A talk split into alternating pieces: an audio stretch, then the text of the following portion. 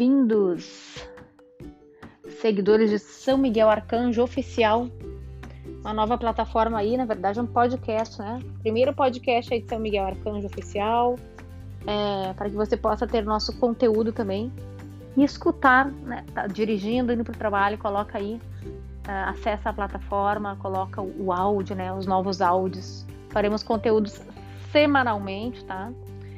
Uh, a respeito do mundo espiritual.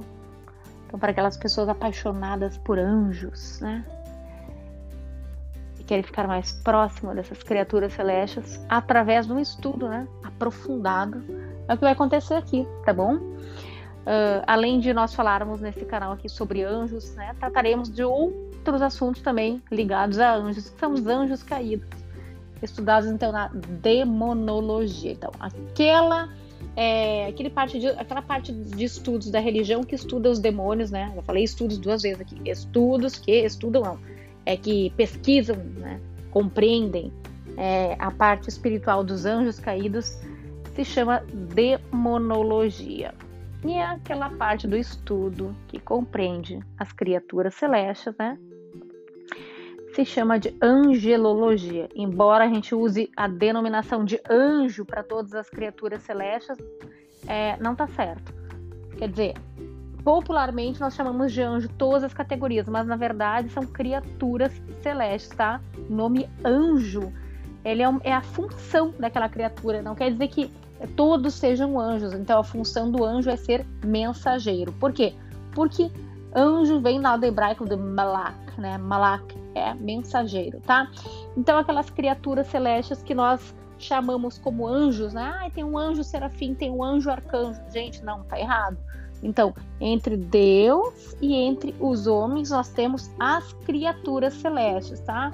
Então, é, teve um momento aí da história que essa, que essa questão não foi muito bem compreendida, não se fez chegar no ouvido do povo. Então, popularmente, todo mundo chama de anjos aquelas criaturas espirituais. É, não interessa se ele tem seis asas, como os serafins são apresentados né, nas Sagradas Escrituras, ou se tem quatro asas, como os querubins, também apresentados assim nas Sagradas Escrituras. É, aí vem os arcanjos também, aparecem alados, os anjos, muitas. É, uma iconografia muito forte né, do anjo alado. Então, não é bem assim que acontece. O que, que eu preciso dizer para vocês, principalmente para quem está entrando agora aí nesse podcast maravilhoso a respeito do mundo espiritual? Que existe uma hierarquia, assim como existe uma hierarquia no exército, né? Que a gente sabe que tem o cabo, tem tenente, depois tem é, major, é, coronel, general. Eu não, eu não estou falando em ordem, tá? Mas é assim mesmo. Nós temos uma hierarquia celeste. que significa isso? Então, entre Deus e o homem, o Senhor, né, o Criador, colocou uma hierarquia de criaturas espirituais que tem o propósito de servir a Deus e também aos homens, porque aos homens nos conduzir à salvação através de Deus, tá? Através de Cristo. Então, essa hierarquia, você já sabe, né, que é uma hierarquia, ela é composta por, por seres, ou então, falando aqui no nosso mundo material, por pessoas é, por níveis de cargos, por exemplo, tá? Então, a mesma coisa acontece no reino celeste. Então, nós falamos aqui a hierarquia celeste. É composta de quê? De nove coros, né? Chamamos de coros grupo dessas criaturas celestes. Só que só tem apenas um coro de anjos. O resto são chamados de outros nomes, mas embora os anjos é, sejam feitas da mesma substância que o resto das, crias, das, das outras criaturas, das oito criaturas, é, cada um desempenha a sua função de acordo com a sua hierarquia. Na verdade, de acordo com o seu coro dentro da hierarquia, tá? Então, nós temos de Deus para os homens, serafins, querubins, tronos, dominações, potestades, virtudes, principados, arcanjos e anjos, tá? Em alguns estudos a gente encontra aí os, as potestades abaixo das virtudes, ocupando a quarta posição, ou as potestades no lugar da virtude, acompanhando, é, acompanhando não, é, sendo, né, a quinta posição, tá? Então, essa seria a hierarquia celeste na sua ordem, né? Então, anjos, vocês puderam perceber que os anjos estão ligados diretamente aos homens, estão acima dos homens, né? Depois, acima dos anjos, vem os arcanjos, acima dos arcanjos, os principados. Depois, uh, do, principados, então, vem ou em alguns estudos virtudes, ou em outros estudos a dominação, né? as dominações. Não, desculpa, gente, não é dominação, eu me confundi aqui. Vem as virtudes, é, vem assim, olha, potestades, virtudes, ou virtudes e potestades. E acima das, dessa outra, então, vem as dominações, tá? Uh, e a terceira tríade, que nós chamamos, seria a última dos três né, coros, seriam então os tronos, os querubins e serafins. Eu vou explicar mais detalhadamente, tá? Existe, é, nós chamamos de beato porque ele não foi santificado. Dionísio Areopagita, tá? Foi uma pessoa que existiu lá pelo século V, né? Século VI, século V ou século VI é, ele nunca se revelou, então ele usava o pseudônimo de Dionísio Areopagita, tá? É, em honra um, em homenagem, né, a um personagem é, bíblico, na verdade, que foi não foi não existe um capítulo especial sobre esse personagem, mas o dentro lá de todas as cartas de São Paulo, no momento que ele vai para Atenas, né, é, pregar uh, o mundo espiritual, ele vai para um lugar chamado Areópago. Era como se fosse um local com palco ali, que as pessoas iam ali para cima é, falar coisas importantes. Então, neste momento, na época lá de São Paulo, existia um tal de um Dionísio. E aquele Dionísio ficou convertido ao cristianismo, escutando Paulo, né, o apóstolo Paulo falar é, do mundo espiritual, tá? Aí quando chegou lá no século V eh, ou VI, mais ou menos, é porque é indefinido, não existe uma data precisa. Existiu uma pessoa que dizem que era um bispo de Milão, se especula que era um bispo, se especula que era um outro uh, religioso importante.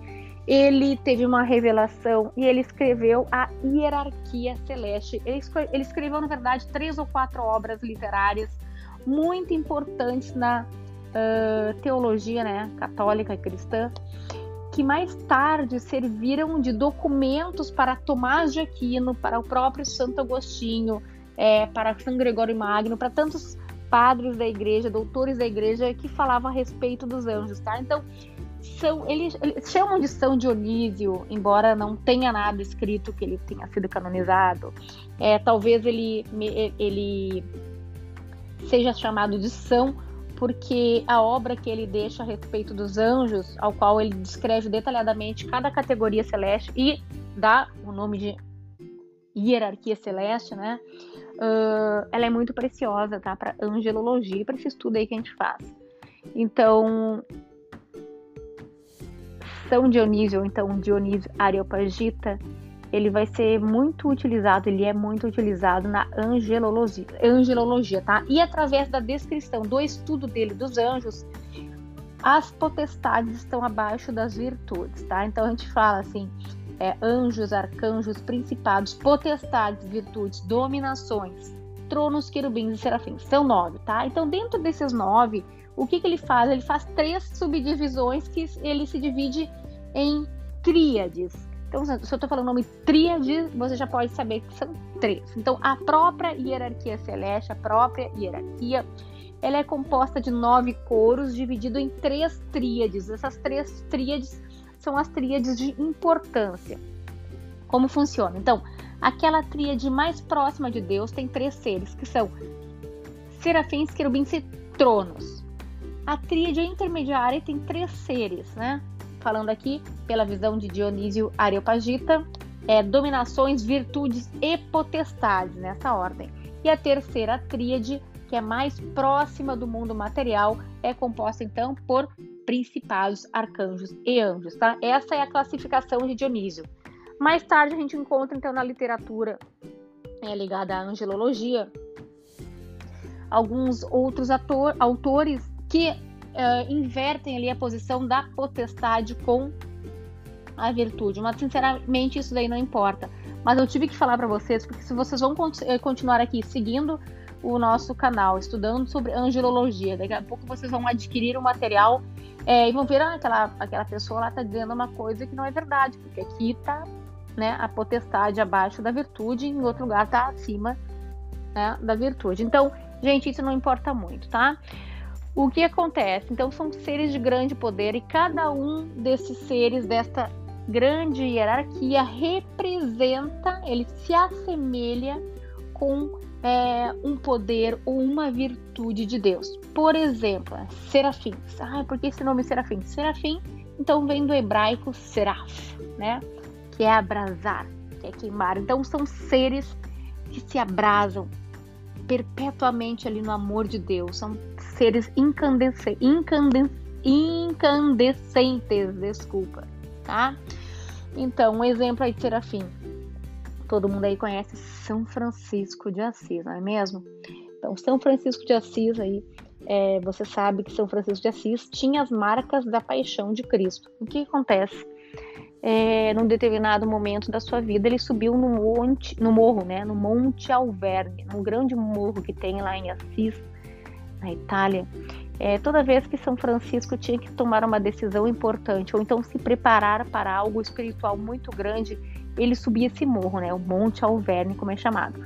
Era um monte muito perigoso no seguinte sentido, era íngreme, haviam penhascos, é, despenhadeiros, não tinha nada de uh, acessibilidade, né? Não tinha acessibilidade, não tinha acesso é, aqui não estou falando acessibilidade no sentido das pessoas deficientes, estou falando acessibilidade da pessoa subir tranquilamente, com segurança, né, até o alto do monte, tá?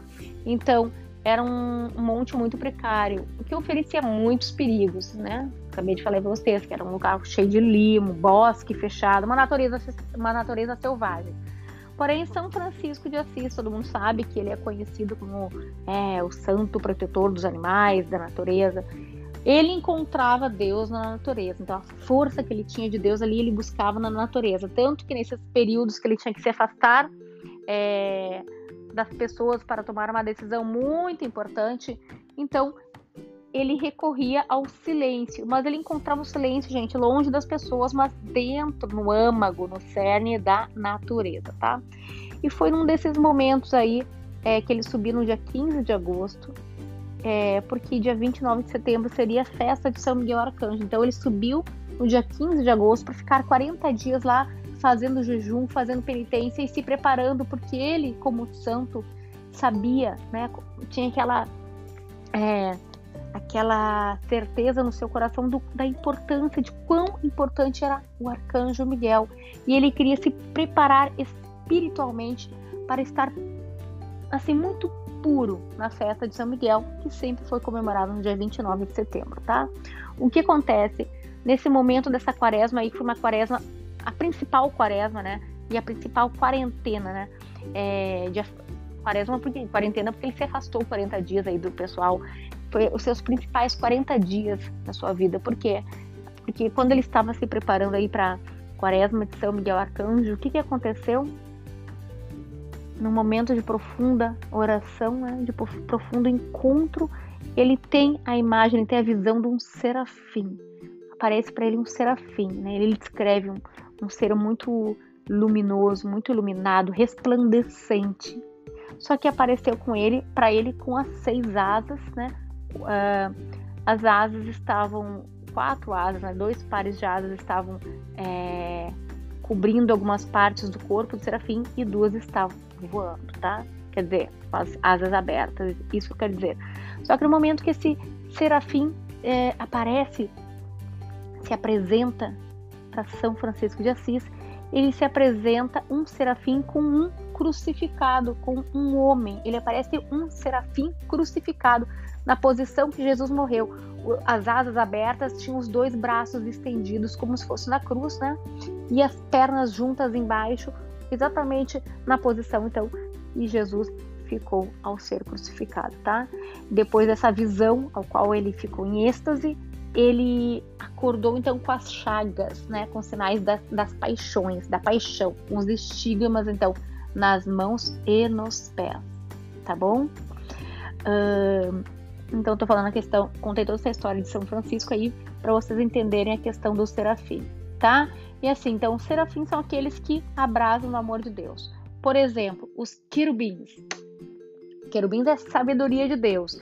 Então, por aí vai, até chegar nos anjos, porque assim, eu vou fazer depois um podcast específico sobre cada, detalhadinho assim, ó, gente, sobre cada e cada criatura da hierarquia celeste, tá? Então, só dei um exemplo aqui para vocês, porque eu tenho que apresentar um pouquinho mais aqui o podcast, porque nós vamos é muito assunto para falar do mundo espiritual, muito.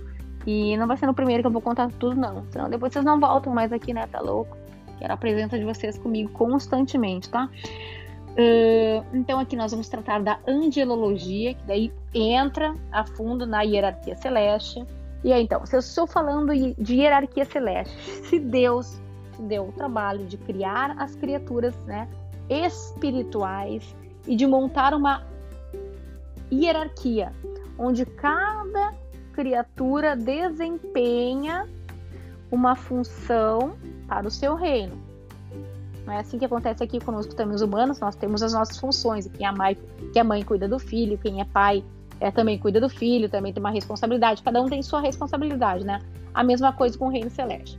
Aí, num determinado, determinado momento, então, estava tudo uh, andando, né? Certinho, lindo, como Deus criou. Existia uma criatura linda, muito amada por Deus, se rebelou. Né? Se rebelou quando Deus deu uma, ah, uma notícia muito importante, que ele ia continuar a sua obra e para completar a obra da criação. Ele faria então uma criatura, né, que seria parte espiritual, como todos aqueles ali, como toda aquela assembleia ali, né, de criaturas celestes que nós popularmente chamamos de anjos, né? Mas são criaturas de várias categorias. Então, quando Deus anuncia ali que ele vai completar a criação, fazendo um homem, né? É uma nova criatura, uma criatura híbrida, parte do que é feito, do que, é, do que seria feito, né? As criaturas celestes, os anjos, e parte do que estaria presente na criação, no mundo, né? Tudo aqui tudo que tem a ver com a matéria, desculpa, com a matéria, com a química, com a física, porque nós somos feitos de matéria, né? Os elementos físicos da física, né? Químicos da química e da biologia estão dentro do nosso corpo. Somos nós, gente. O nosso corpo contém elementos que se integram à matéria, né? Não tem aquela passagem linda que fala do pó viestes e ao pó voltarás. Então nós somos parte da terra. E aí então aquele anjo soberbo que achava que ele era uh, a última bolachinha do pacote, sabe a última bolachinha do pacote? Aquele anjo achava que ele era isso. Na verdade ele não era um anjo, né? Ele era um serafim. Tem correntes que acreditam que ele era um serafim. Outras correntes acreditam que ele era um querubim, tá? Então tem uma especulação forte a respeito de Lúcifer. Lúcifer, que significa, o nome dele significa pleno de luz. Gente, escutem isso. Lúcifer. Luci, Lutífero, né? Luci é em italiano é luz. Lutífero é cheio de luz, super luz, né? Então, o Lúcifer é ser pleno de luz, tá? Então, Deus criou aquele, aquela criatura linda, amada, deixou para ele assim a genialidade e um, um é, uma criatura celeste anjo, né? Anjo não, desculpa gente, gênio, gênio, genioso, contou para ele os segredos do universo, contou ali os segredos mais profundos que outras criaturas, nenhuma criatura celeste, nenhum anjo conhecia. Deus reservou para Lúcifer, né?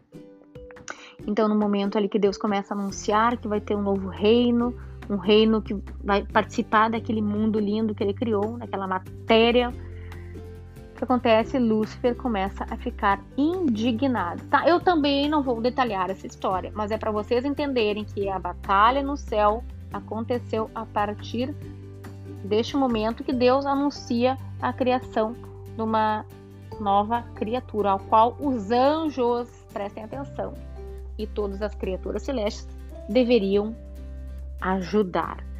Então, por orgulho, por quê? Porque ele viu que nós somos, né, os homens são inferiores às criaturas celestes, e realmente nós somos. Então ele pensou, pô, se eu sou inferior a essa criatura, quer dizer, se essa criatura é muito inferior a mim, é inferior aos anjos, aos arcanjos, aos principados, às potestades, às virtudes, às dominações, né, aos tronos, aos querubins e serafins, por que que eu, por que que nós temos que abaixar a nossa cabeça, nos rebaixar e servir essas criaturas inferiores? Então foi aí que começou a toda a desordem celeste, tá? Por que, que eu falei isso para vocês? Para que a gente entenda. Se eu falei aqui que Lúcifer, né, ele detinha é, toda a beleza, toda a sabedoria, a genialidade, então ele era muito quê? Poderoso. E aí nós sabemos que Deus criou as criaturas celestes conforme uma escala, né, uma hierarquia, para que por de, dependendo do grau da hierarquia, ela tem mais poder ou menos poder, mais sabedoria ou menos sabedoria, né? Então, a mesma coisa, no momento que há a batalha no céu entre São Miguel e Lúcifer, e nisso, gente, até haver essa batalha aí, o que, que Lúcifer fazia? Lúcifer passava de coro em coro, passava de coro em coro, fazer o quê? É, persuadia, né?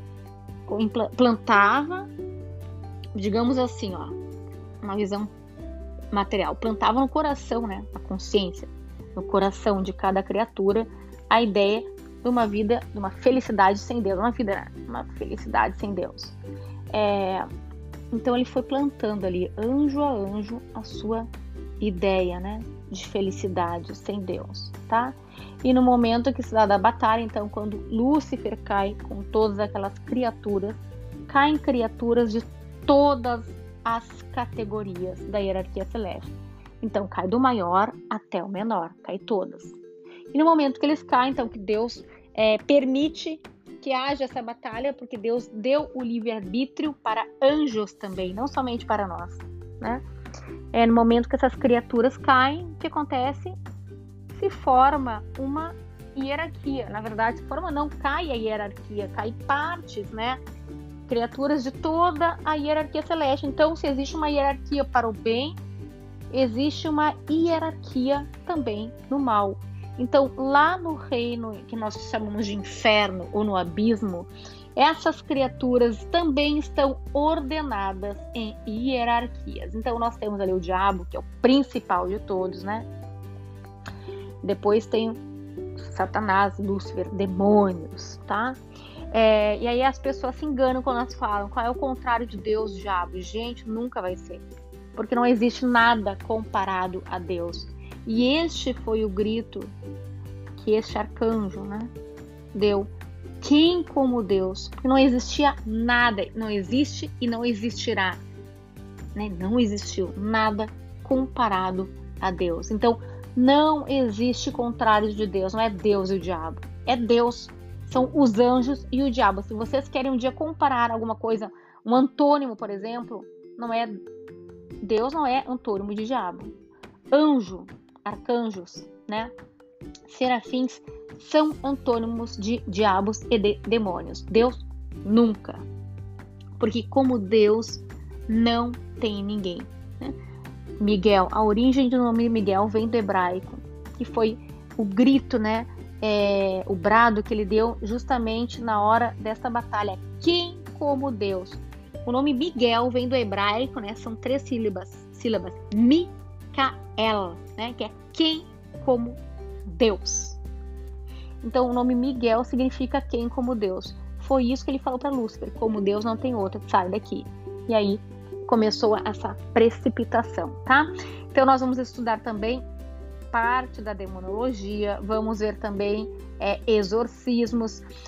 Vamos ver então, uh, vamos ter a visão aqui do inferno, do purgatório, também vamos estudar paraíso, tá?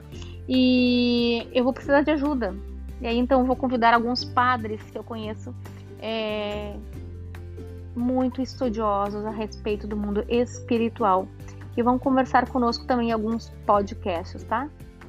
Queria passar isso para vocês, deixar vocês a par dessa novidade. Uh, se vocês puderem espalhar esse link aí para os seus grupos de WhatsApp, para que todos conheçam né, as realidades celestes, tá bom? Foi uma apresentação não tão breve, deu 25 minutos aqui de podcast, mas eu queria convidá-los a fazer uma oração para nós encerrarmos esse nosso primeiro encontro. Vamos lá? Vamos fazer o sinal da cruz.